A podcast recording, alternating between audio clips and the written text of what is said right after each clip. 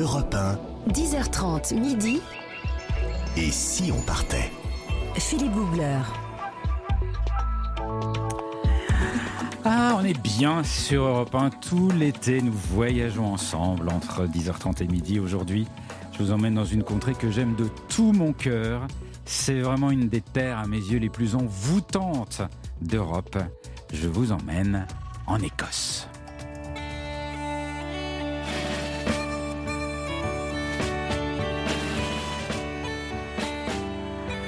Il suffit à peine de prononcer son nom et tout de suite, vous êtes complètement ailleurs, dans un monde de, de légendes, de brumes, de bruyères, de montagnes, avec euh, des nuages sombres un peu menaçants, des châteaux solitaires qui veillent sur des lacs, fouettés par les vents. Et pour explorer ces terres de légende, mes compagnons, équipés de bottes de 7 lieues, Oui, Nathalie Corée qui hante les châteaux écossais depuis très longtemps oui, déjà. oui, oui, oui, oui, quelle chance, je suis de retour. Elle est parmi nous en chair et en os. Oh. C'est notre fée. Mais l'Écosse, l'Écosse, les gars, c'est Sean Connery. Oui, ah, Mon idéal masculin. c'est vrai, c'est vrai, c'est vrai. Évidemment. Évidemment. Un pull Shetland, un mouton, un verre de whisky et l'affaire est là. Merveille. Super pays. Je Jean-Bernard Carrier du guide Lonely Planet, Bonjour mon cher Philippe, bonjour à toutes et à exceptionnellement tous. venu en kilt aujourd'hui. C'est ma tenue de combat pour l'Écosse. Et oui, c'est vrai que, que la cornemuse, c'était un, c'était pour l'armée au départ, pour Eh ben faire voilà. peur aux assaillants. J'ai Et- pas ramené ma cornemuse en revanche. hein. Christophe Mercier nous rejoindra après le flash de 11h pour nous expliquer comment profiter de l'Écosse en toute tranquillité, côté hygiène et santé, même si je dois dire ne pas y avoir beaucoup de menaces là-bas. Euh, Bah, il en trouve toujours, Mais il en hein. trouve toujours, oui, c'est ça sa force. Il, a toujours, il y a toujours un truc dont il faut avoir peur avec lui. Euh, et puis, et puis Jean-Bernard, on va quand même, pour ceux qui ne connaîtraient pas, resituer exactement euh, ce pays merveilleux. Alors c'est pas très loin de chez nous, hein, pas très loin de, de l'Hexagone, c'est au nord de l'Angleterre.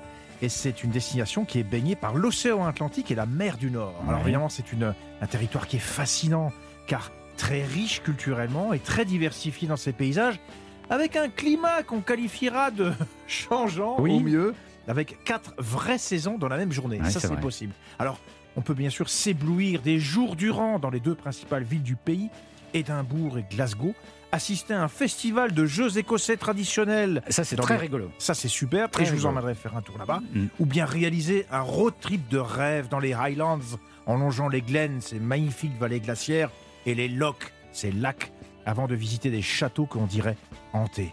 Et non, ce ne sont pas les effets du whisky tourbé. Bref, l'Écosse, ça vous fait l'effet d'un grand retour aux sources. Ouais, ça va faire beaucoup, beaucoup de bien. Attention, le voyage en Écosse commence maintenant. Et si on partait? Voyager avec Philippe Googler sur Europe 1.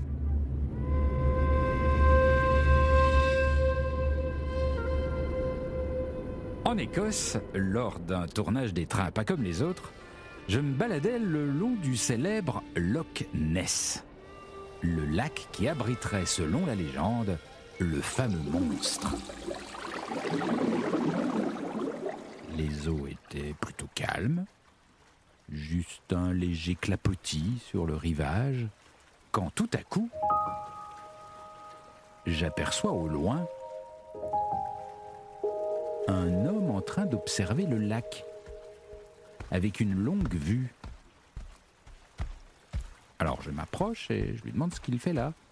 Et il me répond Bah, je cherche Nessie, le monstre. Donc évidemment, je suis un petit peu surpris, un peu circonspect. Mais si, si, c'est mon job. Votre job? Sérieusement? Ben oui. Oui, oui, ici, il y a plein de gens qui n'osent pas avouer ça en public.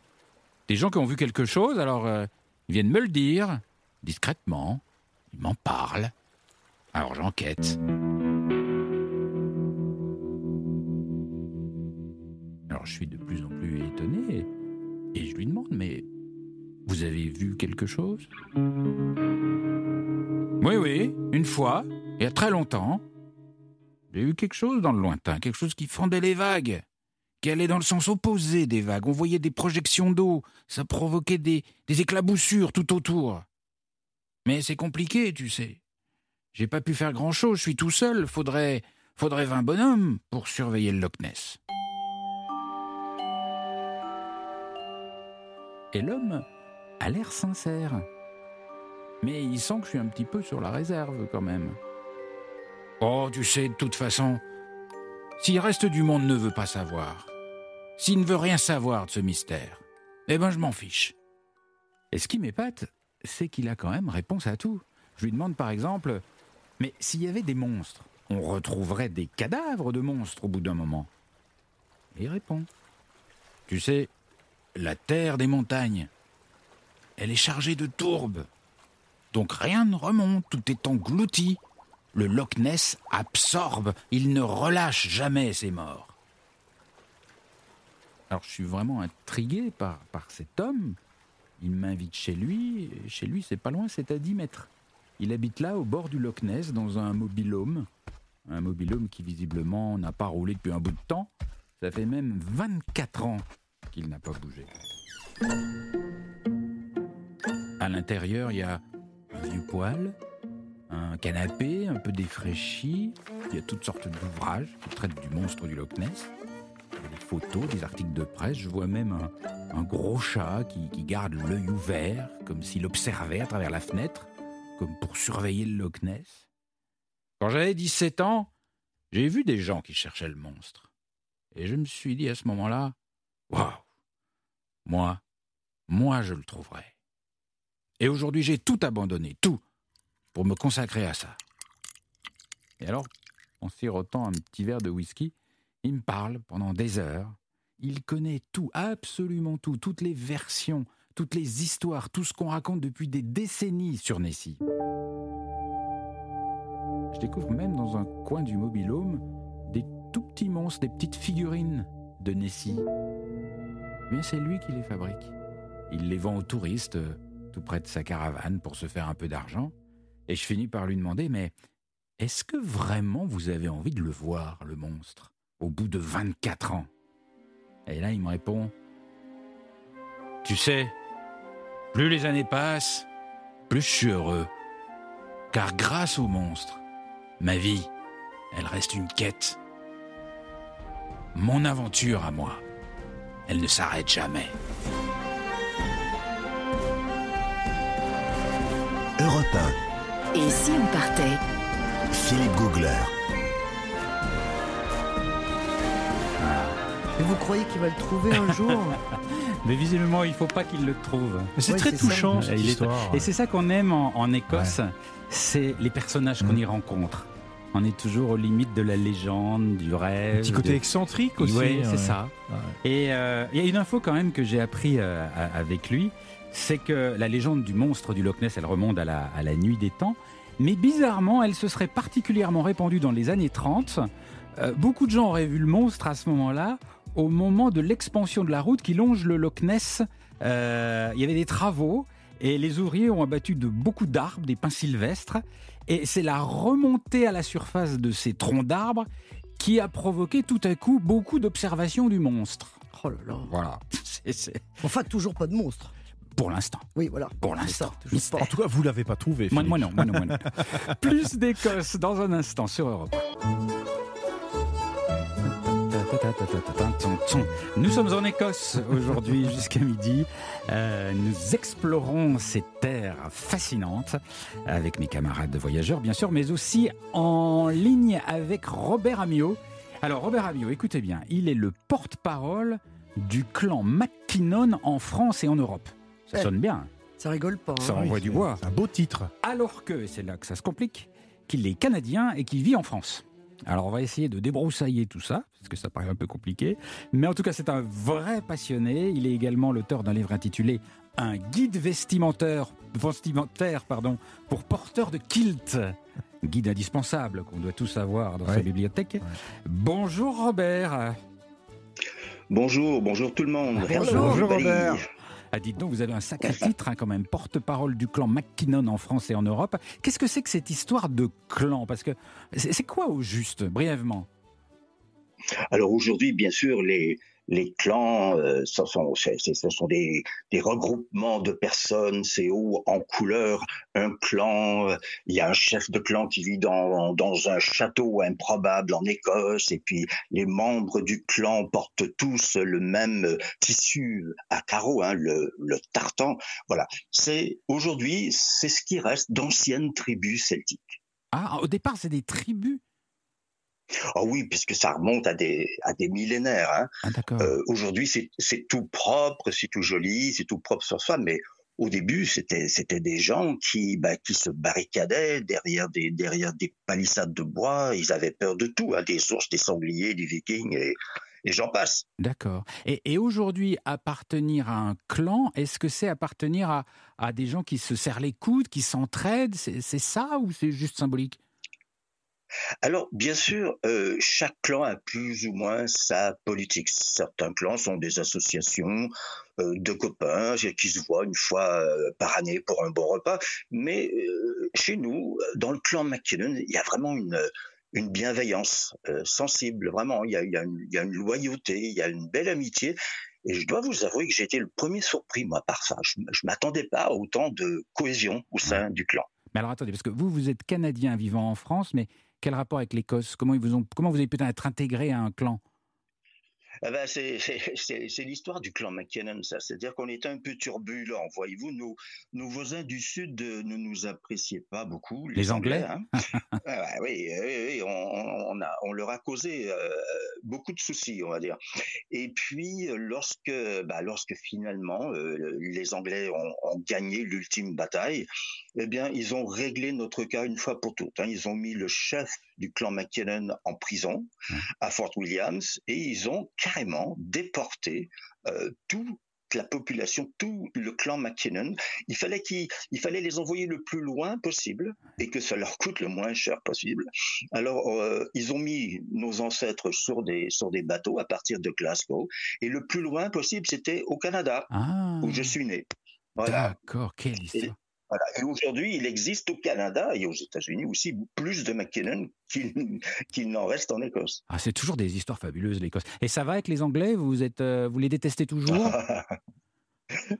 Non, non, non, non, non. C'est, disons qu'on va, on va garder quelques petites blagues salaces. C'est pour pimenter un peu le jeu, mais euh, non, non, non. Il y a, plus du tout de, de querelle, de, non, c'est juste que on se moque d'eux parce que pour nous ils sont un peu rigides, un peu psycho-rigides, et ils se moquent de nous parce que pour eux on est toujours une bande de sauvages qui savent pas se tenir. Voilà. J'adore. Alors là, on vient de comprendre un peu l'ambiance, l'humeur écossaise. Euh, moi, il faudrait quand même qu'on parle très vite, pour ceux qui ne connaissent pas, des paysages. Pour moi, c'est parmi euh, les, trois plus beaux, trois plus belles régions d'Europe. C'est absolument merveilleux. Est-ce que, est-ce que vous pouvez nous raconter ces, montagnes qui, qui surgissent de la mer avec euh, ce côté pelé, ce côté lande? J'aimerais savoir comment vous, vous le racontez, ce paysage merveilleux. Ben, c'est un espèce de bout du monde. Hein. Il, y a, il, y a, sur la planète comme ça des endroits euh, comme euh, la Terre de Feu, etc., etc. On est là, on a le souffle coupé. Euh, mais parlant de souffle, il y, a, énormément de vent et de pluie mmh. et il fait pas très chaud. Et d'ailleurs, les Écossais ne connaissent pas le froid. Hein. C'est une, non, c'est une notion absolument inconnue pour eux. Ils n'ont jamais froid, les gars. Ah bon? C'est très étonnant. C'est comme ça. Mais grâce à quoi? Ils ont plus de, de poils que les autres? Ils ont des questions. Alors là, je n'entrerai pas dans les détails de pilosité. Je risque euh, de, m'attirer les foudres de certaines dames du clan. Non, non. Je, euh, mais c'est vrai que par ce vent, par ces tempêtes, par ces bourrasques, ce vent constant, euh, rarement calme, c'est pas c'est pas la douceur du pays angevin. Hein. C'est un climat rude, un peu comme on retrouvait, bah, comme on peut retrouver d'ailleurs dans dans notre Bretagne. Hein. C'est-à-dire qu'il y a certains endroits où le vent souffle tellement, les arbres sont presque couchés par terre, etc. Donc ça fait des, ça fait des paysages un peu lunaires, un peu toujours tourmentés. Il y a, il y a, des, il y a des nuages qui roulent dans le ciel à une vitesse impressionnante. Le soleil fait des apparitions euh, spectaculaires, puis tout à coup il disparaît complètement. Et on est toujours comme ça. De, on ne sait pas sur quel pied danser. Et, et, Et c'est pas mal, c'est pas mal. Ouais. C'est vrai qu'il y a comme une espèce de, de menace, mais qui est pas grave, mais qui est quand même là, euh, tout, tout- toujours prête à, à bondir. Ça pas- crée une ambiance. Il y a une ambiance, ouais. Et il y a des lieux euh, absolument, euh, absolument magiques. Moi, il y a des petites baies. Je ne sais pas si, si vous connaissez euh, Robert. Moi, j'aime bien la, la petite baie de Schildegg ou, ou- ou le petit village de Plockton. C'est des tout petits villages complètement perdus. Il faut rouler pendant des heures pour y aller. Et puis ils sont au bord d'une baie perdue. Et puis juste en face, il y a un îlot un peu pelé qui se détache au-dessus de la mer comme ça. Et c'est des spectacles magnifiques. C'est indescriptible. Ouais, c'est très beau. hein. En, en effet, on, on ne peut pas rester indifférent. Maintenant, y vivre à l'année, c'est une autre chose. hein. Ah oui. Mais, euh, mais, euh, mais c'est vrai que pour aller se ressourcer, euh, se mettre au vert, c'est l'idéal. Oui, parce qu'il y a un calme, une espèce de tranquillité, presque une douceur de vivre, alors qu'on est dans un climat très rude. Les gens sont également euh, d'une- euh, d'un paisible impressionnant. hein. Mhm. C'est- d'une bienveillance aussi. Ils sont très très très gentils.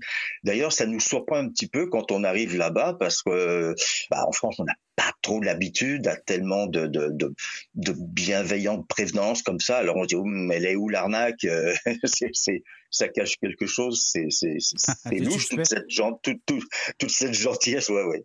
Mais non, non, non, ils sont authentiquement euh, sympas. Ouais. Et, euh, et ça, ça joue aussi pour beaucoup. Ça Ouais. va avec. Hein. Euh, Les paysages sont hantés par des habitants absolument chaleureux et, et joviaux, toujours. ça, c'est- assez étrange. C'est hanté mais sympa. Et alors, il y a un truc, c'est que là-bas, les montagnes, euh, les montagnes sont impressionnantes, alors que, bizarrement, leur altitude n'est pas très élevée. Co- comment vous expliquez ça? Eh ben, euh, elles sont impressionnantes. Alors, par exemple, si on va dans les Alpes, si on va dans une vallée alpine, eh bien, les montagnes, ouais, ça, culmine, ça culmine enfin, très très haut, hein, c'est des milliers et des milliers de mètres, etc. Des sols, bon. et, et puis, mais le truc, c'est qu'on les observe à partir d'une d'une vallée qui elle-même, la vallée se situe au-dessus de 500 mètres. Donc Ah. on a déjà, on est déjà en altitude. Alors que là, quand on est au niveau de la mer, eh bien, on a le même point de vue, c'est-à-dire que euh, voilà, c'est, c'est, c'est, elles nous paraissent énormes alors qu'elles ne sont pas si hautes que ça. Ah. Et euh, bah, c'est la même chose aussi dans nos dans nos vallées euh, alpines en France. C'est juste que on, on a déjà un point de vue, on est déjà en surhauteur quand on les admire. Ah, ok. Donc, les- vous êtes en train de nous dire que les Alpes trichent, en fait. Disons qu'on en a la même perspective alors qu'elles ont un chiffre, euh, une altitude plus élevée. Euh, on va continuer à explorer l'Écosse avec vous dans un tout petit instant, euh, Robert. Et puis, euh, on va l'explorer d'une manière très aventureuse, Oh, c'est-à-dire explorer sa gastronomie. Et là, il faut être courageux. oui. Dans un instant, Prendre son piolet. avec Nathalie Corée. À tout de suite sur Europe 1. Europe 1, 10h30 midi. Et si on partait? Philippe Googler. Nous sommes en Écosse ce matin sur Europe 1 avec mes camarades voyageurs, avec Robert Amiot qui est porte-parole du clan McKinnon en France et en Europe, et Nathalie Corée. Ah oui. Vous avez du courage. Qu'est-ce qu'on mange? Vous y êtes allé. Bah oui. Vous avez trouvé de quoi manger fourchette. écossais. Oui, oui. Ça nous fait c'est très bon. Hein. Ouais. Alors déjà, je voulais vous dire, il y a plein de fromages. Ah oui. Ah, il y a des plateaux de fromage extraordinaires. Ah, bah oui. Ah, Ah, bah, ah oui, non pas à rougir. Hein. Extraordinaire. Ah ouais? Alors bon, je, je vais commencer par vous parler petit déjeuner. Oui. Hein, donc, je parle toujours de nos amis végétariens, bien sûr. Là, c'est le paradis du porridge. hein. Bon, les C'est- ils flocons d'avoine. Oui, c'est très bon. Mm. Enfin, moi, c'est, je préfère le euh, full Scottish breakfast, à savoir le petit déjeuner complet. Oui. Alors, pas seulement parce que c'est idéal pour guérir les gueules de bois, parce que Ah. c'est pas tout à fait ça, mais bon, mais c'est vraiment un rituel pour les amateurs, effectivement, qui sont un peu couche-tard, un peu couche-tôt. C'est vraiment le plat complet. Alors, qu'est-ce qu'il y a dedans Oui. Que des choses que vous aimez, Philippe, bien sûr. Pas Le grâce. boudin noir, la saucisse carrée en tranches, le scones de pommes de terre. Alors parfois, si c'est pas assez pour vous, un peu de boudin blanc, des tomates, des champignons frits, grillés. Écoutez, je vous le fais à 40 000 cal- calories la bouchée, et on n'en parle plus. Et hop, par contre, on se recouche. On se évidemment. recouche juste après. Moi, je trouve que le boudin noir, Robert, des fois, il est un petit peu séco quand même. Je, je- je préfère le boudin français. Pourquoi il est sec D'habitude, c'est toujours gras, trop Oui, gras. oui, Hein? Qu'est-ce que vous en pensez, Robert? Oui. Oui, oui, c'est vrai qu'il il faut, il faut absorber euh, des protéines et des calories hein, si, on, si on veut tenir le choc avec ce, avec ce climat quand même qui, qui n'est pas très évident. Hein, mais bon, mais bon en, en, même temps, il est changeant. C'est un, c'est un climat qui est changeant. Hein. Euh, euh, souvent, on dit en Écosse, si vous n'aimez pas le temps qu'il fait, attendez une demi-heure. Voilà. Alors en attendant, c'est sûr que les, les petits déjeuners eh bien, sont très, très, très copieux. Et, mais il faut savoir aussi que le midi, ils ne mangent pas ou presque pas. Oui, c'est vrai, c'est vrai, c'est à noter. Mais surtout, évidemment, je vais vous parler de Sa Majesté en Écosse, qui n'est pas la cornemuse. C'est le haggis. Ah.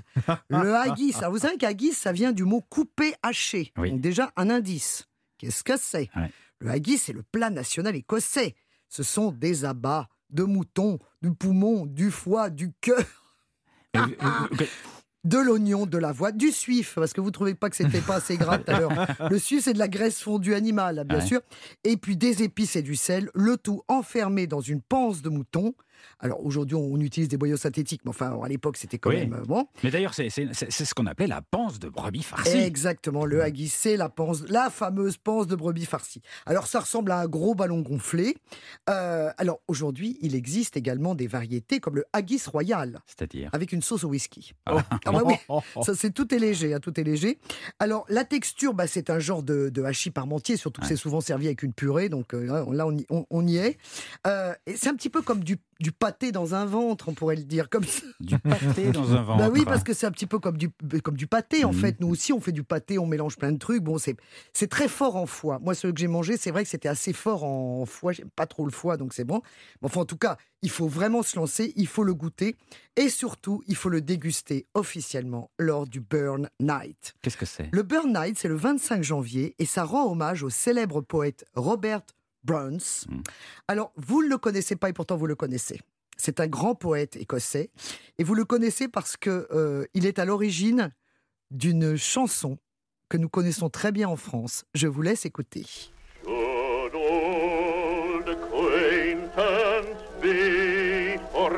Hein?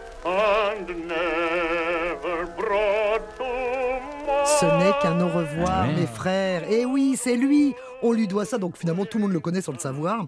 Et surtout, ce brave euh, Robert euh, a, fait un poème extraordinaire qui s'appelle Address to Haggis. C'est une ode humoristique au haggis qu'on fait justement le 25 janvier. Quand on coupe le haggis, on récite ce poème ah. en hommage ah bah oui, à, à, Robert, donc, qui a donné son nom à la Burn Night. Donc c'est son nom qui a donné ça. Et c'est vrai que euh, bah, c'est une fête immense. C'est vraiment. Euh, c'est le moment idéal. Au mouton qu'on est en train de manger Non, mais ça, c'est les paroles françaises. ce ah, n'est qu'à revoir. Ça n'a rien à voir. Mais ah. en tout cas, la mélodie, c'est assez surprenant parce qu'on se dit ah bah oui, effectivement, nous connaissons. Alors, on raconte, on raconte que ce haggis, et non pas on raconte parce que ça n'a rien à voir avec un ragondin, on raconte que ce haggis fut inventé par un chasseur, figurez-vous, qui ne voulait plus transporter tous ses plats et ses récipients et ses marmites. Alors, il s'est dit bah tiens, je vais prendre la, la panse de brebis et puis ça va faire office de réceptacle. Ah. Donc comme ça, il n'y a pas de, a pas de, plat à transporter, on mmh. fait directement. Donc euh, voilà, alors ce qui est très amusant, c'est que les Écossais ont fait croire pendant très longtemps aux Américains que le haggis, c'était un oiseau sauvage. Ah et il y a des Américains qui venaient chercher. Qui venaient chasser le haggis. qui venaient chasser, le haggis. Alors, jusqu'au moment où ils l'ont retrouvé dans leur assiette, effectivement, ça ne ressemblait plus du tout euh, à un oiseau. Euh, en tout cas, bonne nouvelle pour vous qui êtes un fan absolu du haggis et du royal haggis. Il y a même sa version végétarienne, hein, le, le végétal euh, haggis. Eh ben, on peut le ramener en conserve, dites donc. Ah. Vous ramenez ça dans vos bagages. C'est pas bon. Mais si, après vous le faites réchauffer. Mais si, c'est délicieux. Ah Puis ça fait des beaux cadeaux. Oui, c'est Comme ça. Bah oui, bah vous êtes un voyageur. quand vous allez, vous êtes invité chez des gens, vous ramenez des choses locales. Vous pouvez le ramener en conserve. je vous avoue que la, euh, moi j'appelais ça la panse de brebis bah farcie, comme tous les Français. Et la première fois que je suis allé en Écosse, j'ai j'ai demandé, je voudrais voir comment on fait de la panse de brebis farcie. Ah et donc je suis allé chez un charcutier. Et effectivement, c'est ce que vous avez dit. ça, ça ne voit jamais une panse. Ben non. C'est un, une, une, farce, etc., qui effectivement, comme vous le disiez, est cuite dans une poche en plastique. En plastique. ça, personne ne le dit. Ben oui, parce que maintenant, c'est ça. C'est des boyaux synthétiques. Et j'ai dit au charcutier, mais il n'y a pas une seule fois où vous le faites comme à l'origine, dans une panse? Il dit, si, si. Mais dans ce cas-là, c'est dans une panse de vache. du, coup, du coup, la panse de brebis farcie n'est vraiment jamais faite dans une panse de brebis. Peut-être le 25 janvier, exceptionnellement, pour le, le day, le jour J. Eh ben, ça nous a creusé l'appétit, ça, non? Ça nous a creusé l'appétit, même s'il est un peu tôt. On continue euh, notre voyage en Écosse sur Europe 1, juste après les infos de 11h. Europe 1. 10h30 midi, Et si on partait? Philippe Googler. Et nous sommes bien partis, vous le savez, tous les jours, un grand voyage sur Europe 1 entre 10h30 et midi. Et on peut faire en Europe un grand voyage sans aller très très loin. Un voyage extrêmement dépaysant, un voyage chargé de mystères, de nuages sombres, de montagnes pelées, de landes, de bruyères, de châteaux forts. J'adore ce pays. Nous sommes aujourd'hui en Écosse. Et si on partait? Europe 1. Philippe Googler. Avec toute ma petite bande de baroudeurs, Nathalie Corée. Oh là là, je Oui. me sens lourde. Ouais, ouais. Elle passe pas, hein. Ça passe pas. J'ai mangé trop de haggis. Nathalie Corée est en train de digérer sa panse de brebis farcie dont elle nous a parlé avant le flash, donc on va la laisser en paix quelques secondes. Euh, Jean-Bernard Carrier du guide Lonely Planet. Eh ben, on ira digérer notre panse de Hagui en faisant de la plongée dans des eaux un petit peu fraîches. Christophe Mercier, bonjour. Bonjour Philippe, bonjour à toutes et à tous. Vous nous avez rejoint avec votre petite mallette qui nous permet d'échapper à tous les dangers qui règnent sur cette planète. Euh, quels sont les dangers En Écosse, c'est calme, il n'y a rien de spécial. Eh ben, pour digérer la panse de brebis farcie, on va courir pour éviter les midges Ah, les midges Ah, Ah, Je déteste ça, les midges. C'est une qui vont nous attaquer férocement. C'est horrible, les Un supplice chinois. Franchement, ça peut vous gâcher les vacances. Ouais, ouais, ouais, on va en parler. Et puis nous sommes toujours avec euh, Robert Amiot, qui est porte-parole du clan McKinnon en France. Il est en ligne avec nous. Euh, Robert, vous, vous, vous portez le kilt, vous? Je porte le kilt quotidiennement. Vous, vous portez le kilt une journée et puis vous vous dites mais pourquoi j'ai pas fait ça avant? Ah oui Mais dites, en été, Ah oui, c'est un petit peu chaud quand confort même. Écoutez, ça c'est ça c'est très curieux parce que l'été on me dit vous n'avez pas trop chaud avec votre gros kilt en laine Bah oui. et en hiver on me dit vous n'avez pas froid Nick Noir bah oui. Et alors, Alors quelle est la réponse? savoir. Quelle est la réponse? On est toujours bien. On est Voilà. tempéré. C'est un art de vivre, c'est magique porter le kilt. Et le regard des autres change complètement. Ah bah c'est sûr. Euh, parfois, euh, je me balade sur la rue et puis je dis mais pourquoi les gens sont si de bonne humeur ils, ils sourient, ils sont, ils sont bien. Ah ben c'est vrai, c'est parce que je porte un kilt. Vous vivez euh, en France, hein, euh, et donc j'imagine que ça Oui. doit bien surprendre là où vous vivez. Eh eh ben pas vraiment, voyez-vous, ça, ça, parce que j'habite dans un lieu particulier de la France. C'est la petite Écosse au cœur de France. On connaît pas bien, on n'en parle pas du tout dans les manuels d'histoire, c'est triste.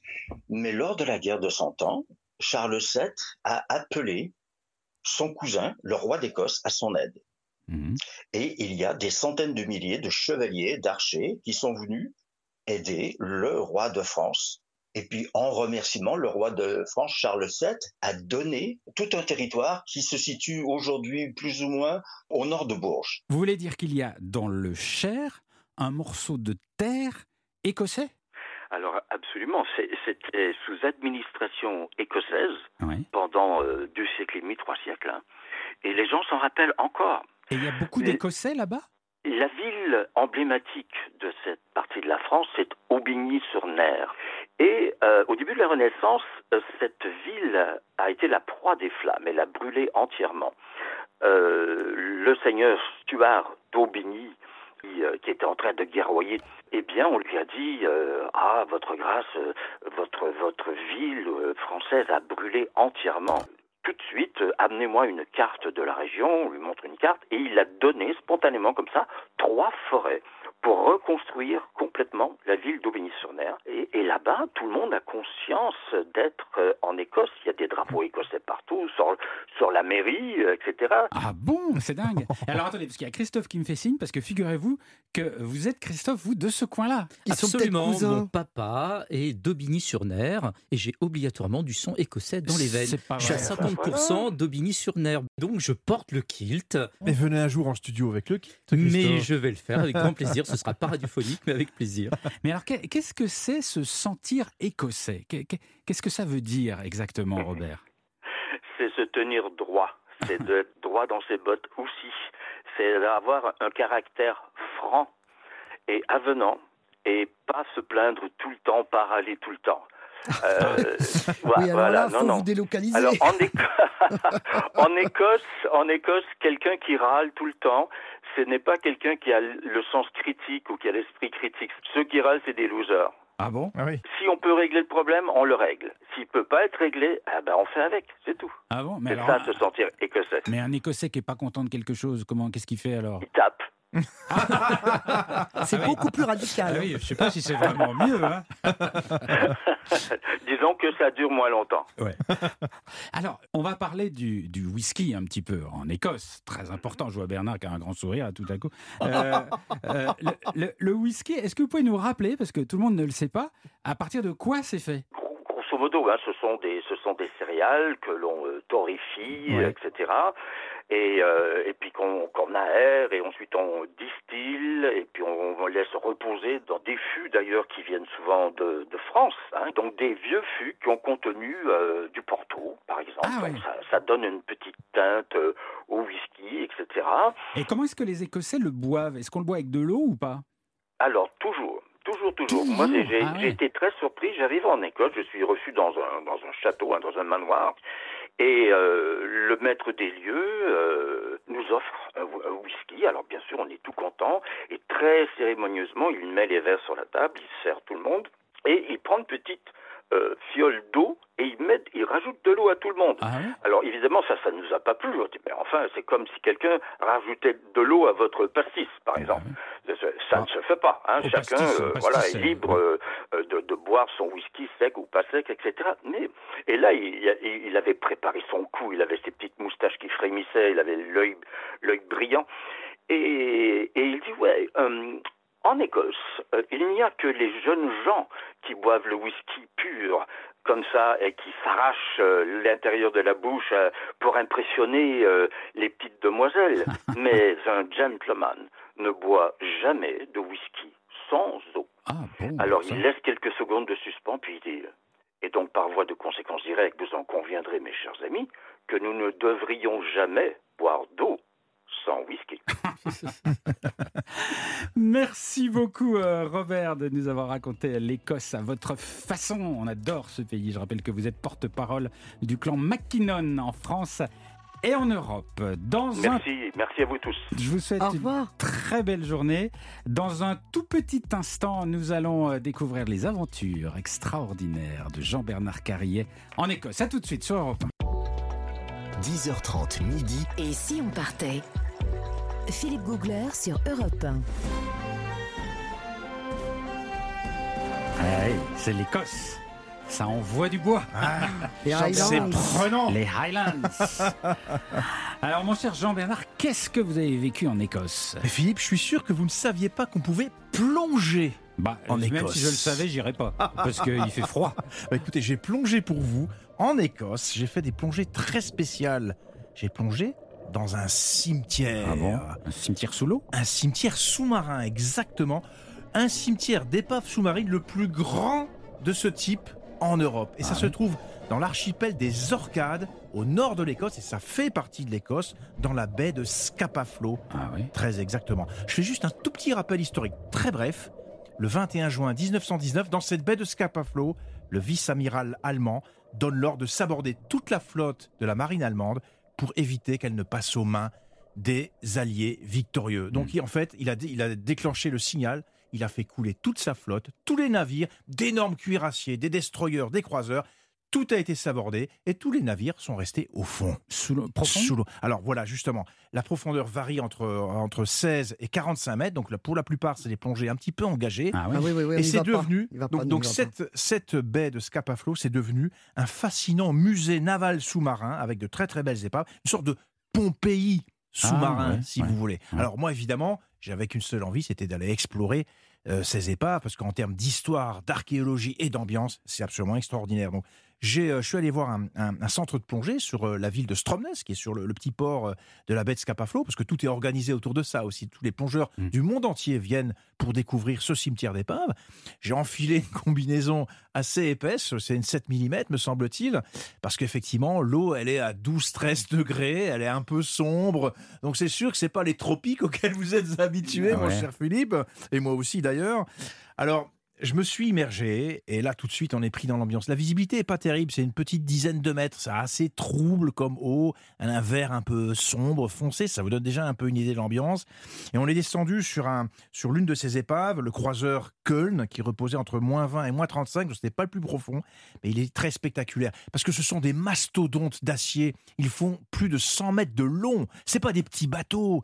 Alors vous imaginez quand vous descendez dans cette espèce d'ambiance, euh, c'est cette eau un petit peu euh, couleur vert bouteille. mais on voit quelque chose. Alors que- justement, on, on voit la masse du bateau Ouais. arriver quand on est vraiment pas loin, quand on arrive à, à une 20-25 mètres, et là soudain, brutalement, toute la coque du navire euh, apparaît sous vos, sous Parce vos que vous avez palmes. quand même 25 mètres de visibilité là Non, au on a 10 mètres de visie. Mais quand vous êtes, quand vous descendez entre 20 et 20 à 20, 25 mètres de profondeur, c'est là que vous, en fait, vous la voyez pas tout de suite, l'épave du navire. Elle se révèle à vous de manière extrêmement brusque, soudainement. Vous voyez toute la masse, enfin, une grande partie de la coque du bateau lorsque vous arrivez, lorsque vous descendez. Et ça, ça donne une ambiance, une vision euh, spectaculaire. Ouais. Vous avez l'impression de voir un monstre englouti Voilà, le- le- on revient au monstre du Loch Ness. Oui, oui.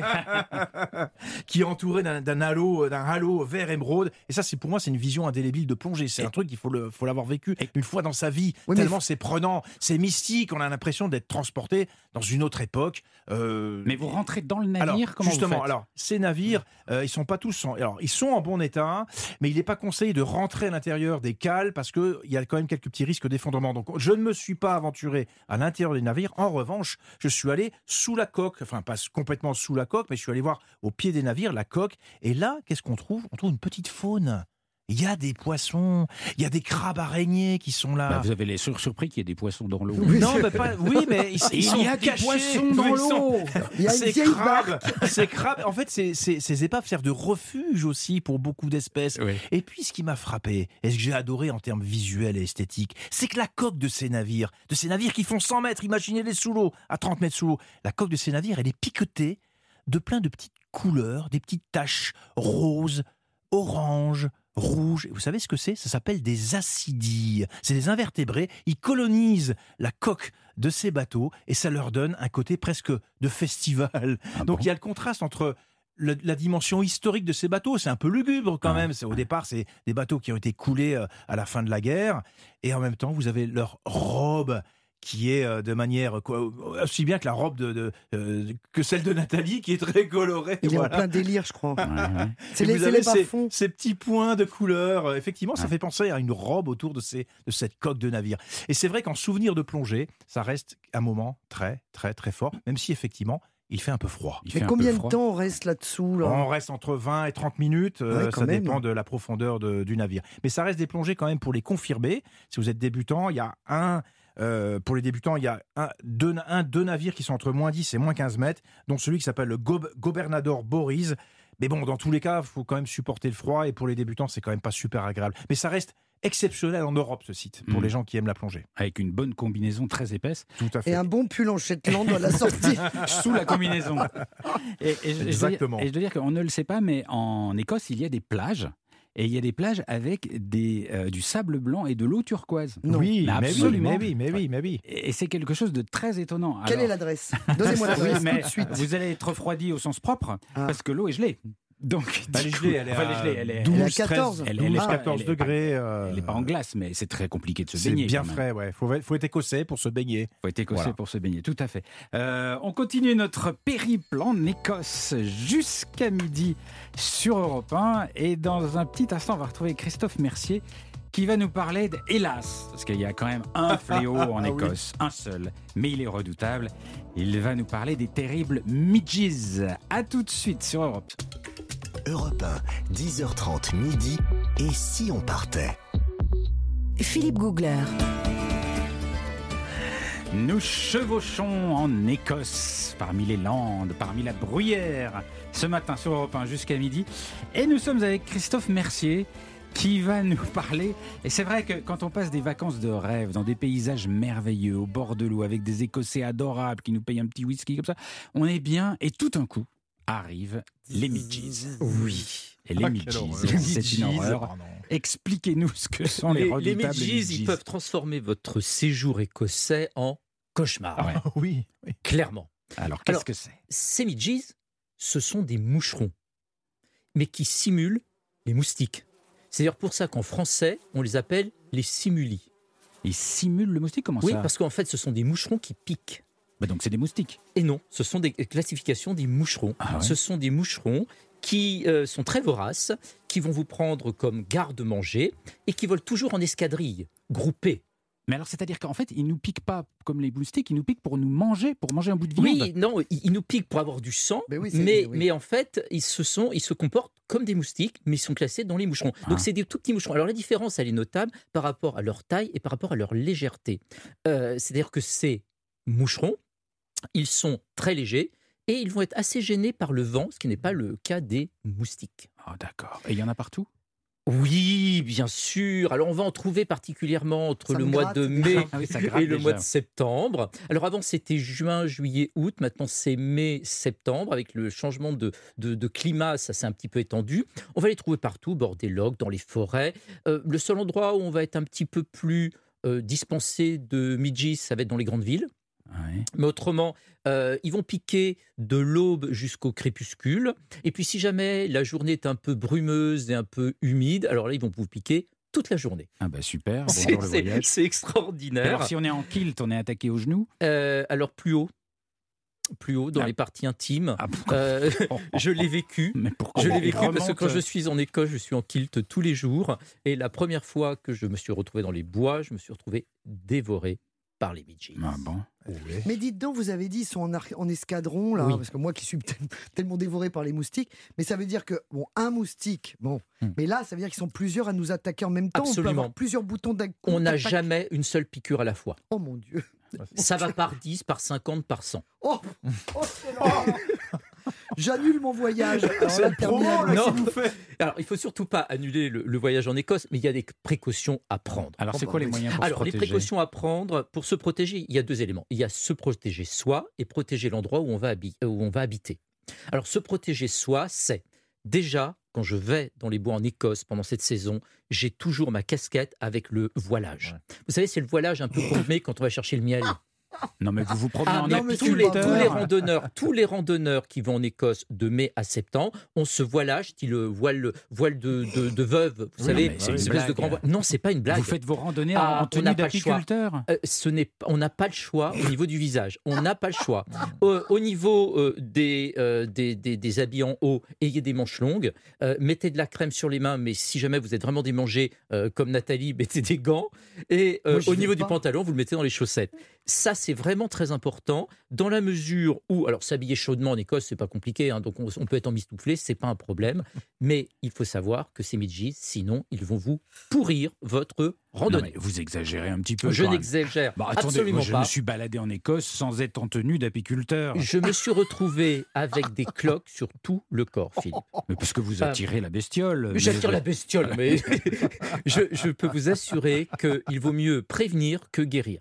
Alors, les lotions anti-moustiques que vous pouvez acheter Ah en oui, France ça ne marcher. servent strictement Ah à rien. Ouais. Il existe une lotion ou deux que vous allez trouver sur place, vous pouvez mettre sur les mains, Hmm. mais ça protège plus ou moins bien. Ah, les répulsifs, ça marche pas. Pas tellement, non. Ah ouais. Pas tellement. Il y a une crème grasse que l'on dit qui Mm. peut fonctionner, mais en fait, pas vraiment. Ouais. Alors, Alors- au niveau de l'habitation, Oui, oui. Pour, pour, pour ajouter, excusez-moi, à votre, à votre propos, c'est vrai. Moi, je trouve que vous exagérez un petit peu sur les randonnées, parce que quand même, il y a- on peut se balader. Mais il y a des endroits où effectivement, euh, il y a beaucoup plus de midges qu'ailleurs, notamment au bord de l'eau. au bord des Et, locs, et là, et là, dans ce cas-là, c'est vrai que les, les habitations, les maisons, elles ont des grillages aux Eh fenêtres oui, euh, de absolument. tous les côtés pour se protéger Eh des, oui, des- des Philippe. insectes. Alors, pourquoi je n'exagère pas C'est tout peu. simple. pourquoi je n'exagère pas C'est tout simplement parce que ce n'est pas indiqué sur les panneaux. Il faut avoir le matériel pour se protéger parce qu'on n'aura aucune idée à l'avance si on va en trouver ou pas. Ouais. Donc, il vaut mieux avoir dans son sac à dos son petit voilage pour se protéger. Au Enfin, niveau des. quand il y a des moustiques, il n'y a pas des panneaux pour dire Ben non, attention mais c'est moustiques. ça, mais c'est ça, mais complètement. Bah oui. Quand on fait du camping, Oui. prévoyez la moustiquaire pour rentrer dans la tente. Voire prévoyez dans la tente de dormir sous une moustiquaire dans la tente. Ils se faufilent partout. Et je répète, ils ne rentrent jamais seuls, ils sont toujours en escadron. Et ils viennent toujours avec des copains à la maison. On est tous en train de se Ah gratter. oui, là, ça me Je vous invite à regarder les photos des personnes piquées sur Internet, vous allez Oh. voir, c'est extraordinaire. Et c'est pas du tout les mêmes piqûres que les moustiques euh, que l'on a l'habitude que ça fait d'avoir. plus mal en fait. Ça, fait fait beaucoup mal, plus mal. ouais. Ça fait beaucoup plus mal parce qu'ils vous mordent carrément. C'est vraiment terrible. Et donc ça Et- démange pendant longtemps. Et ouais. qu'est-ce qui peut les arrêter? Le vent. Le vent. C'est-à-dire, je parlais de camping à l'instant, euh, camper sur un endroit venteux. Euh, les euh, midges ne volent pas plus que 8 km/h. C'est très faible pour un, un moucheron. Et donc, s'il y a un vent qui arrive à 10 km/h, ce qui n'est pas un vent énorme, euh, ça va les chasser. Donc, mettez votre tente sur un terrain venteux ou au bord de la mer, ou au bord de la mer, pour Oui. pouvoir leur permettre de ne pas vous piquer à ce moment-là. Alors, ils C'est. Nathalie a raison, si on met un ventilo, ça Bah marche oui. Oui, mais enfin, au niveau du camping, mettre le ventilo, c'est pas très pratique hein, pour le brancher. Alors, ils détestent le froid, ils détestent le soleil, Ouais. ils détestent le vent, ils détestent la fumée. Donc, si on fait un barbecue, euh, mettez-vous autour du barbecue, vous sentirez le fumée, mais vous serez moins piqué. Ah, D'accord. Ah ouais, alors, je vais dormir dans le barbecue. et si, et si on est piqué, alors il y a moyen de. Il n'y a pas beaucoup de remèdes, j'en suis désolé. Le premier élément, prenez une douche. Euh, savonnez-vous, ça va éliminer un petit peu du, du, du- venin qu'ils vous ont un petit peu injecté en, en- en aspirant le sang. Il y, a, il y a Nathalie qui est en train de se Ah, gratter de gratte, partout en ce moment. Vous allez en pharmacie, euh, il y a quelques lotions apaisantes, mais surtout, ne vous grattez pas. Parce que Hmm. si vous vous grattez, vous allez faire une poussée d'histamine, ça va être encore pire. Et le pire, c'est que vous pouvez en plus vous infecter les plaies. Donc, Ah. ne vous grattez pas. Moi, j'ai un vieux truc en tant que gratteuse professionnelle. parce que comme je suis dévorée par les bestioles en permanence, moi, je mets la calamine, qui est un vieux, vieux, vieux remède de grand-mère. La calamine, ça calme Ah les ouais gratouillasses. Ouais. Ça se trouve en pharmacie Non, Ouais, dans, les, tous les Et- bons et- musées. Et surtout, dans tous les pays, on trouve cette calamine. Sous... C'est une espèce de pâte rose, c'est une crème rose. Ouais. Et, euh, et on met ça pour éviter de gratter. Parce qu'elle a vraiment. euh, La mais, la, mais la citronnelle, ça sert à rien Alors, du tout. au niveau des midges, les Écossais euh, ont tout essayé. Et franchement, il n'y a rien qui Ah, fonctionne terrible. de façon Ah. efficace. Bon. Maintenant, ça ne doit pas vous dissuader d'aller en Écosse. C'est un pays Après- magnifique. Après dit tout ça. C'est extraordinaire, c'est un pays magnifique, mais vous savez comment l'affronter et vous savez comment vous promener sans vous faire piquer. ouais. Et revenir en France en bonne santé et sans piqûre. Merci Christophe de nous avoir euh, gâché le voyage. Euh, on se retrouve dans un petit instant avec la Gazette de l'Écosse. Ça La- gratte moins. hein. Ça, ça va moins gratter, je pense. La Gazette de Nathalie Corée. A tout de suite sur Europe 1. Et si on partait? Philippe Googler. Nous voyageons en Écosse ce matin sur Europe 1 euh, avec cette fois la Gazette très attendue de Nathalie Corée. Qu'est-ce qu'on raconte? De quoi Oh parle-t-on en Écosse? Mais écoutez, mais enfin, moi, vous savez que je suis fan du Guinness World Book des records. Oui. Eh ben, je vous ai trouvé le vol le plus court du monde. Le vol en quoi? Bah, en avion. Ah. Alors là, pas le temps de dire ouf ni d'avoir peur, à peine le temps de s'asseoir. C'est moi qui vous le dis, c'est un vol Loganair, donc la compagnie aérienne écossaise, euh, qui va relier en fait euh, Westray, donc une île de l'archipel Mm. dont parlait Jean-Bernard tout à l'heure, des Orcades, située au nord de l'Écosse, à celle de Papa Westray. Donc on part de Westray, Ah. on va à Papa Oui, Westray. bah, on voit tout de suite. Oui, exactement. Bon, on voit- déjà la piste d'atterrissage avant d'avoir décollé. Mais euh, c'est vrai qu'il y a que, bon, bah voilà, il y a, a- il y a 2,7 km à faire. Mais euh, bah, il faut, ça, ça dure deux minutes, mais il faut les faire. Ben oui. Bah, faut- donc, faut s'asseoir dans l'avion. Alors, l'avion, c'est comme un camping-car, hein, Oui. grosso modo. Il y a huit places.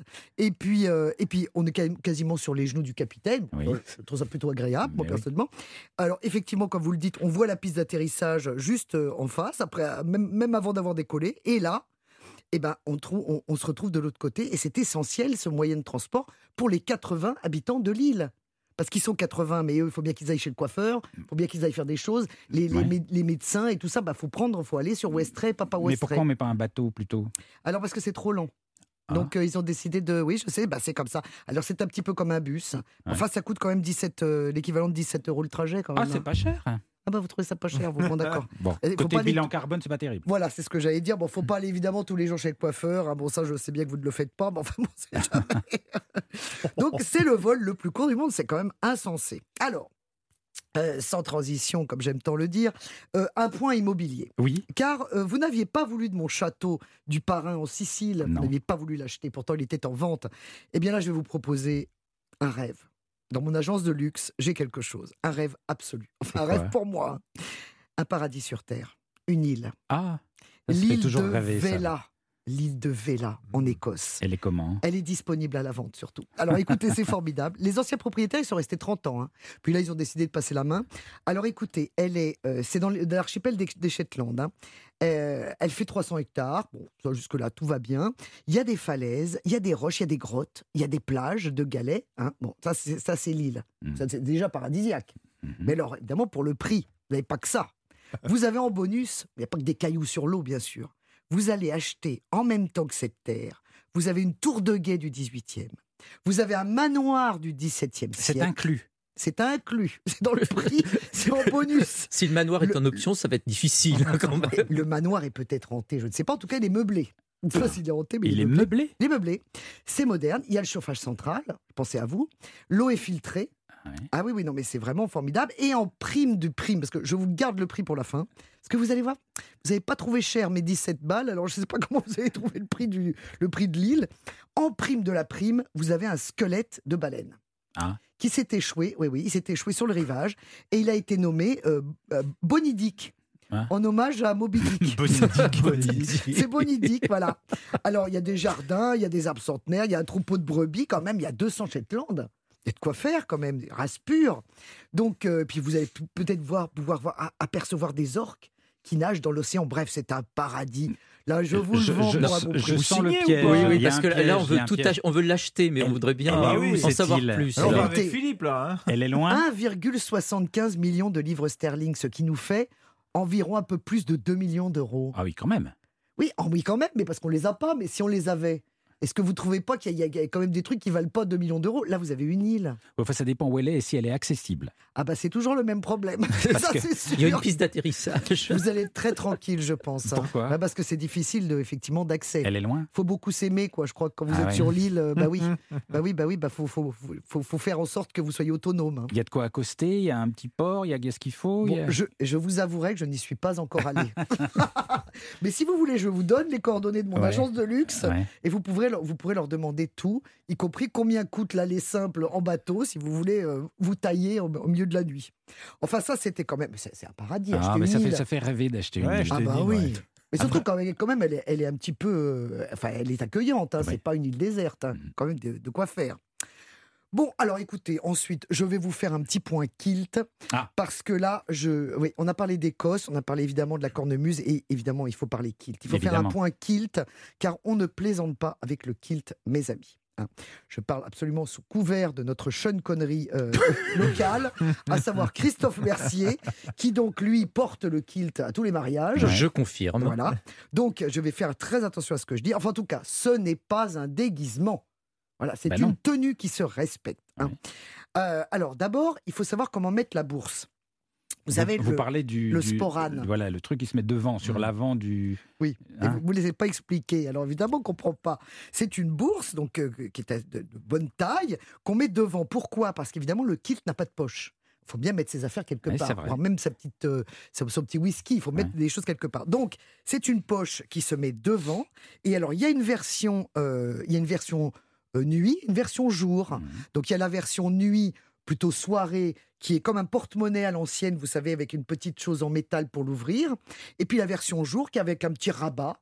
Et là, on peut mettre toutes ces petites affaires et vous la placez bien devant, n'est-ce pas, Christophe? Absolument. Voilà. Et ça va nous éviter que le kilt ne puisse s'envoler comme ça. Oui. Euh, et, et- Ah, ça sert de lest et oui, Ça le Ah. plombe un peu devant, ça vous le voyez. plombe devant. Hmm. Parce que devant, il y a juste un rabat. Donc, faites attention, il y a plus de tissu Ah. derrière que devant. Attention à vous. Ça hein. évite l'effet Marilyn Monroe sur une bouche d'égout. Oui. Oui, surtout que vous allez voir, c'est pas tout à fait le Marilyn Monroe. Alors, euh, bien sûr, la paire de chaussettes, très importante, comme Ah vous oui. le savez. Alors, la paire de chaussettes qui se monte Ouais, montante. et surtout qui se rabat en dessous du genou. Il faut faire attention, le kilt est juste au moment du genou Hmm. et en dessous, on a la chaussette. Et la chaussette, évidemment, euh, Et le sur genou le est à l'air. Le genou Le est à genou l'air. est à Très important. petit bout du genou est à l'air. Il n'y a pas que le genou d'ailleurs qui va être à l'air. Alors, euh, Oui, que arrive. tout le monde attend, J'y arrive. évidemment. Euh, Minute, papillon, minu- minute. On en est qu'encore qu'à la chaussette. Donc, euh, là, alors la chaussette, sur le côté, vous avez un rappel du tartan. Le tartan, je vous rappelle que c'est le tissu Oui. du kilt, hein, qui est vraiment euh, qui est un gros tissu écossais. Donc, Qui euh, rappelle le clan. Qui rappelle représente le Qui clan. représente le clan. Absolument. Euh, donc on a un petit rappel sur le côté de la chaussette et également on place le couteau dans la chaussette. Ah, bah c'est dangereux ça. pour Alors le- bah pour oui, mais il faut pouvoir se défendre. Alors Christophe, est-ce que vous portez toujours votre couteau dans votre chaussette? Oui, absolument. Voilà, non, Sauf quand je bêtises, hein. prends le kilt euh, pour prendre l'avion, et là, j'aurai pas le petit couteau parce que dans l'avion, c'est interdit. Vous avez déjà pris l'avion avec En un kilt, kilt? oui, absolument. Oh my God. Et on vous a laissé monter. Oui, bien- Bah, pourquoi pas pourquoi Bah oui, il y a bien des gens qui, C'est qui- une montent en euh, short, là. hein, Oui, c'est vrai, c'est vrai, c'est vrai, c'est vrai, c'est vrai. Alors en haut, évidemment, qu'est-ce qu'on porte Sur la chemise, une cravate avec le rappel du tartan toujours, donc le même tissu, parce que c'est faut que ça soit très, très harmonieux, ou un nœud papillon. Là, c'est le chic absolu pour le soir, pour une soirée, un mariage, une Avec une fête. chemise une blanche, chemise col blanche. cassé. Magnifique. Alors, le, euh, le tissu, donc le, le tartan. Alors, il faut savoir qu'il y a presque 7 mètres de tissu quand même. hein, sur le... 7 mètres Ah bah oui, pour faire un kilt. C'est pas de la blague. Non, non, et puis alors on s'emballe. Si vous voulez, au départ, c'est un petit peu le principe du sari, tout à fait au début, avant qu'on on façonne les kilts avec des plis. C'était comme un sari, on s'emballait là-dedans et on, on faisait un retour sur l'épaule. Là maintenant, donc il y a 7 mètres de tissu, et, euh, et en dessous, donc euh, voilà la question que tout le monde se pose, c'est avec ou sans slip. Et ben voilà. Alors, la, alors, la tradition, c'est né dans l'armée. Hein. C'était une anecdote, effectivement, que les régiments, euh, dans les régiments écossais des Highlands, on vérifiait avec un petit miroir au bout d'un bâton pour voir que tout le corps euh, militaire euh, avait bien rien en dessous. Mais parce que pourquoi il fallait qu'il n'y ait rien en dessous? Parce qu'il y avait un dicton écossais qui disait Par le temps venteux, l'armée écossaise a l'air encore plus menaçante. Ah, c'est- au 17e degré. hein.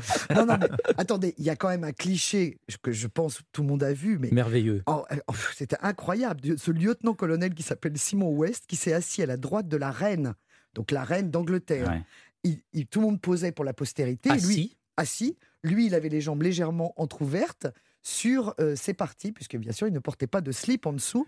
La photo a dû être modifiée. Mais enfin, Ah bah c'est oui. la mais la photo a fait le tour du monde. Ah, mais c'est non surréaliste. modifié a fait le tour du Non monde. modifié. Non Bien sûr. modifié, oui. Ah oui, oui, non, c'est très important. Mais, mais j'ai pas compris pourquoi il faut, faut avoir rien dessous. C'est comme ça. pour- il faut aérer. Ah bah.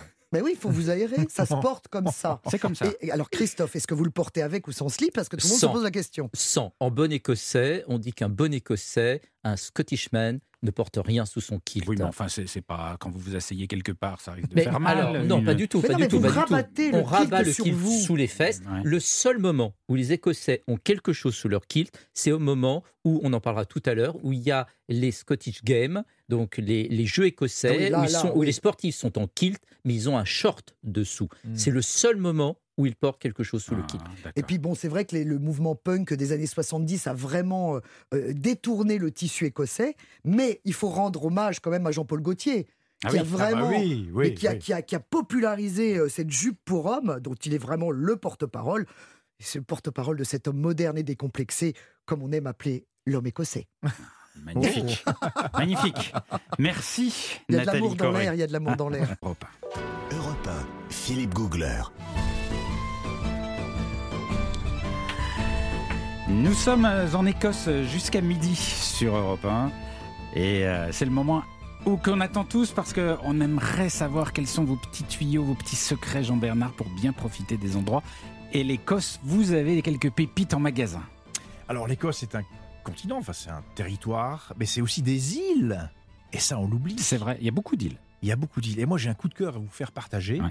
Et je crois que vous aimez aussi ça. C'est l'île de Skye. Ah. voilà, j'ai touché une corde sensible. Ah non, mais et je le savais. C'est mon endroit préféré en C'est parce que C'est alors au nord-ouest de de l'Écosse et c'est une île qui est assez facilement accessible. Alors en fait c'est pas vraiment une île parce qu'il y a un pont maintenant. Voilà, on triche un peu, Ah, mais ouais. ça reste quand même une île dans l'esprit insulaire. Alors pourquoi elle est mythique cette île? Parce que c'est la quintessence de l'ambiance écossaise. C'est vrai. Euh, elle est surnommée l'île des brumes. Alors déjà, ça résume tout. Elle est assez grande, tout en longueur, sur 80 km quand même, donc c'est pas non plus euh, quelque chose de très petit. Et c'est un condensé de tous les paysages d'Écosse. Les fameux lochs, Ouais. les landes sauvages que vous aimez bien, Philippe, les petits ports, les collines herbeuses enrobées de verre, les montagnes déchiquetées et bien sûr les fameux troupeaux de moutons qui parfois vous barrent la route quand vous circulez. Alors voilà, ça c'est mon coup de cœur absolu. Ouais, c'est et c'est un des endroits où je crois que je suis resté le plus longtemps assis, sans rien dire, à regarder la mer et les roches.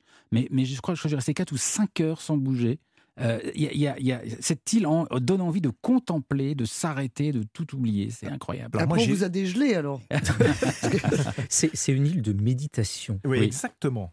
C'est vraiment, il y, a, Alors- il y a quelque chose de vraiment magique là-bas. Alors, il y a un coin encore plus magique, et je pense que vous l'avez peut-être visité. Moi, j'ai ressenti cet état méditatif et Ouais. contemplatif.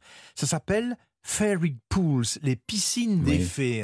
Ça Ouais. vous dit quelque Ouais, chose, ouais, ça. Je vais juste planter le décor quand même. C'est des piscines naturelles, cristallines, qui sont alimentées par des petites cascades. Et en arrière-plan, vous avez d'impressionnantes montagnes. Et tout ça à côté de l'océan quand même. Vous voyez un petit peu le cadre Alors moi, j'y ai fait trempette, les pieds seulement. On a Oui, dit que l'eau était froide. C'est vrai que même au plein mois d'août, euh, il faisait 12-13 degrés. Donc on fait trempette, mais que les pieds. Mais c'est vraiment ultra photogénique ce site. Il faut y aller bien sûr lorsqu'il y a une éclaircie euh, ou lors d'une journée ensoleillée. Mais cette eau qui vient des montagnes, elle est tellement pure et transparente qu'on dirait du cristal, on dirait presque un lagon polynésien. J'exagère à peine, Philippe. Ouais, c'est vrai. Et c'est très difficile de raconter Sky, parce que c'est d'abord une ambiance. Alors, c'est de la montagne, euh, pelée, de l'herbe rase, des eaux euh, turquoises parfois, comme vous l'avez dit, mais c'est difficile d'en dire plus, ça se ressent. Sky. Exactement, ça se vit Mm. et il faut y passer plusieurs jours pour ressentir tout cet état d'esprit. Absolument. Voilà. Et sur le continent Alors le paysage qui m'a le plus marqué sur le continent, et je crois que vous le connaissez aussi, c'est le fameux Glencoe. Ah oui, très Ah, joli, le très Glencoe. joli, ouais. En plein cœur des Highlands, voilà, c'est le mythe absolu. Moi, je l'ai découvert en voiture. Alors le Glen, c'est une sorte C'est de une vallée, voilà, une vallée ouais. glaciaire. Euh, alors, il y a la. J'ai aimé parce que, pareil, on parlait d'ambiance sur l'île de Skye. Le Glencoe, c'est pareil. Il y a une ambiance très particulière. C'est à la fois majestueux et lugubre. Mhm. Vous voyez? Et ce contraste entre les deux, j'adore. Il n'y a pas un seul arbre, juste de la végétation rase et ces montagnes pelées, rocailleuses, quelques petites cascades qui viennent ajouter une petite signature visuelle. On a franchement l'impression que cette vallée, elle est hantée par des fantômes. Et cro- ne croyez pas que c'est simplement une légende ou une impression, parce que il y a deux clans qui se sont affrontés à mort dans cette vallée au XVIIe siècle, les Campbell et les MacDonald. Ils se sont entretués pour des raisons de vol de bétail, et peut-être que justement l'ambiance un peu chargée de ce Glen Ouais, ouais. vient un petit peu de ce conflit qu'il y a eu entre deux clans. Donc ça reste lourd un petit peu C'est vrai. en termes d'ambiance le Glencoe. L'histoire se ressent, Se dans, dans les pierres, exactement. dans les formes. Exactement. C'est c'est vrai, c'est très particulier. Il y a des endroits, c'est carrément lunaire Ouais. là-bas. C'est lunaire le C'est Glencoe. c'est complètement complètement, lunaire, fait. Donc Ouais. c'est vraiment impressionnant. Oui, absolument. Et euh, il y a une activité que vous avez... Parce que moi, le- moi, pour moi, l'Écosse, c'est contemplatif, donc je, moi, je n'irais pas pour faire du sport. Alors, Mais- on, a, on, on a eu ce côté contemplatif dans le Glencoe et à l'île de Skye, mais pour ceux qui ont des fourmis dans les jambes, Ouais. moi je pense aussi à eux. Oui, oui, bien sûr. Et c'est ce que j'ai pratiqué en petite partie. Ça s'appelle le Munro Bagging. Qu'est-ce que c'est? Alors, les Munro, c'est tous les sommets d'Écosse qui sont supérieurs à 3000 pieds d'altitude, c'est-à-dire à peu près 914 mètres d'altitude, et il y en a 282. Donc, c'est un, certain monsieur Munro qui avait décidé que tous ceux qui faisaient 3000 pieds, on les appelait les Munro. Donc, c'est des petites montagnes, Mhm. si vous voulez. Alors, le challenge, c'est de compter tous les sommets gravis, tous les Munro qu'on a gravis, et de faire une liste de ça. Donc, vous avez des sportifs, ou des pas sportifs d'ailleurs, c'est des gens qui veulent se dire, voilà, j'ai fait tel ou tel sommet, tel ou tel Munro, Mhm. et on coche un peu les cases, comme si on faisait du train spotting, mais cette Mhm. fois-ci avec les Munro. Et c'est un peu le même esprit que le GR20 euh, en, en Corse. On, a une- on est récompensé quand on a collectionné un certain nombre de Munro. Voilà. Moi, je ne serais pas très il y a un côté de challenge. Voilà, il y a le côté de Moi, challenge je- dans le ouais, Munro moi, je trouve que ça Voilà. va pas avec l'Écosse. Il y a un côté de challenge. L'Écosse, on a envie de se laisser porter, de surtout pas avoir un challenge à remplir. Alors, si vous avez envie de vous laisser porter, Philippe, il y a des très très bons hébergements. Ah oui. Il y a ce que j'adore en Écosse, c'est les tiny houses en bois, des petits Ah ouais, chalets. bah ouais. Mhm. Grande mode en Posés, posés justement Nathalie, ces petits chalets, beaucoup sont posés au- à côté de ces fameuses plages de sable clair, Mhm. avec cette eau turquoise. Sans midges d'ailleurs, mon cher Christophe, je, l'ajoute. C'est des, petites, des petits chalets en bois équipés avec une cuisine et des grandes baies vitrées pour profiter du paysage au petit matin, à deux pas des dunes et des oiseaux marins. Ça, c'est quand même Mais il extraordinaire. y a- il y a, l'eau là-dedans Parce que je me suis toujours Oui, demandé. mais a ils sont équipés, ils sont très très bien. Il y a le confort. Ah oui, et quand en même, plus, ouais. on est en pleine nature. Donc on n'est pas dans un grand camping avec plein de monde, on Mm. est isolé. Et ça, c'est les tiny houses. Alors pour ceux qui veulent faire du camping de manière un peu plus élaborée, Ouais. les Écossais sont passés maîtres dans l'art du glamping. Qu'est-ce que c'est? Le glamorous camping, c'est le camping de luxe.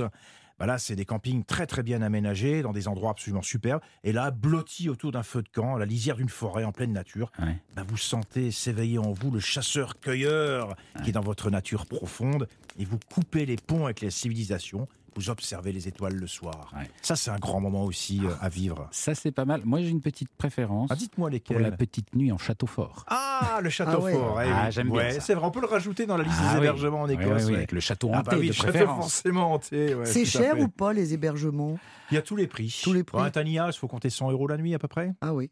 Voilà. Bon. Euh, Il y, a- il y a des fêtes, des, des choses à pas manquer? Mais bien sûr, parce que c'est un peuple festif, les Écossais. Et il y a un festival à ne pas manquer. C'est en ce moment, là, au mois d'août, les Highland Games. Ah ouais. oui. Ce sont les fameuses épreuves sportives traditionnelles, des épreuves de force. Imaginez les colosses écossais qui s'affrontent au lancer de troncs. Donc ils portent, ils sont Ouais, tous en kilt évidemment, en tenue Ouais. traditionnelle, et ils portent les troncs. Alors il ne s'agit pas de lancer le plus loin possible, mais en fait il faut que le tronc, quand, vous dites tronc, il faut imaginer un poteau électrique. poteau hein, hein. électrique, c'est énorme, c'est ça très fait euh, presque 100 kilos, et en fait il faut le lancer de telle manière qu'il retombe comme un i oui, verticalement. Voilà, ouais. donc c'est pas le lancer le plus loin, c'est le lancer avec une certaine gestuelle. Pour ça, ça demande une certaine technicité. Ah vrai oui, il faut que ce soit comme un poteau. Exactement. il, lance, il lance le poteau verticalement dans le ciel. Le poteau se retourne et doit retomber verticalement dans le sol. C'est pas, c'est pas très sur la tête de la personne. C'est possible, c'est possible. Christophe? Et au même endroit, vous avez ces colosses qui lancent des poteaux. Oui. Et le même jour, au même endroit, vous avez un concours de danse avec des petits jeunes qui font Ouais, des danses écossaises aussi. sur les Oui, oui, podiums. très Très mignon. mignon. Donc le ouais. contraste est très sympathique et très mignon. très Et les clans règlent un peu leur compte, alors de manière symbolique. Mhm. Ils s'affrontent, les clans, en, tar- en tartan avec le kilt, Ouais. avec le fameux tir à la corde. Oui. Ça aussi, vous avez vu. Oui, oui. Vous avez deux équipes. Euh, Il y a une corde assez épaisse et vous avez deux équipes à chaque extrémité de la corde. Je crois qu'ils sont à peu près entre 5 et 8 euh, Ouais. compétiteurs de chaque côté. Et ils doivent tirer l'autre équipe et lui faire franchir euh, une délimitation. Et celui qui a fait euh, chuter ou qui a, qui a fait, euh, euh, qui, a, qui a- qui a franchi la ligne le premier, il a gagné. Voilà. Et tout ça dans une très bonne ambiance, Ah bah oui, très évidemment. rigolote, où les clans oui, se toisent, mais, Voilà. mais toujours avec un C'est bon fond. l'esprit de l'Écosse tel qu'on l'aime, Philippe. Absolument. Merci beaucoup les amis pour ce beau voyage en Écosse. On passe un petit week-end, on défait sa valise, on fait sa, sa petite lessive et on repart lundi. Lundi, nous partirons ensemble en Croatie.